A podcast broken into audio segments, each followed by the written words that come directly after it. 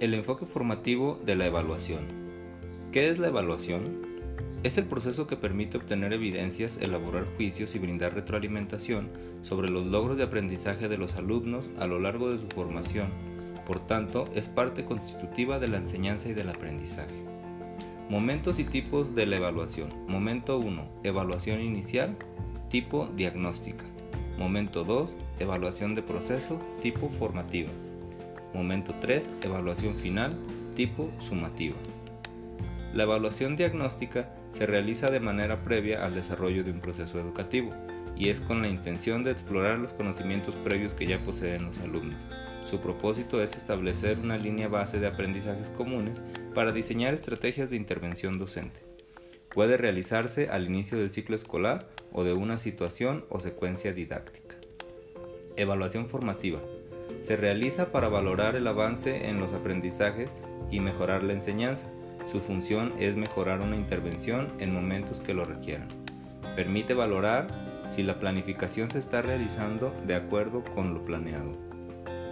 Hay tres tipos de evaluación formativa, autoevaluación, heteroevaluación y coevaluación. ¿Qué establece el enfoque formativo de la evaluación?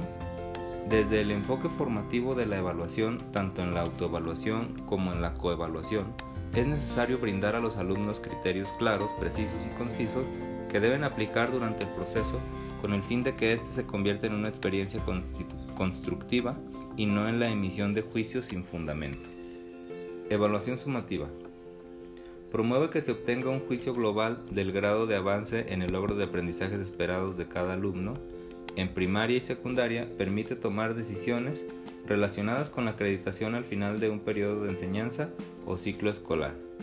En preescolar, la acreditación, acreditación se obtendrá solo por el hecho de haberlo cursado. Todo proceso de evaluación cumple con cuatro pasos básicos. Recopilación de evidencias, análisis de la información obtenida, formulación de conclusiones y establecimiento de un juicio de valor acerca del objeto evaluado. Sobre la planeación. Toda secuencia didáctica tiene un inicio, desarrollo y cierre. Se requiere una cuidadosa planificación para lograr una secuencia didáctica que plantea a los estudiantes desafíos interesantes. La planificación es un proceso fundamental en el ejercicio docente. Para planear es necesario considerar las características de los alumnos, el entorno escolar y social, en qué se desarrollan y las estrategias, los materiales, el tiempo, los instrumentos de evaluación que permitirán obtener evidencias del aprendizaje. La planeación debe tomar en cuenta los aprendizajes que se esperan lograr con los alumnos y trazar el trayecto para alcanzarlos.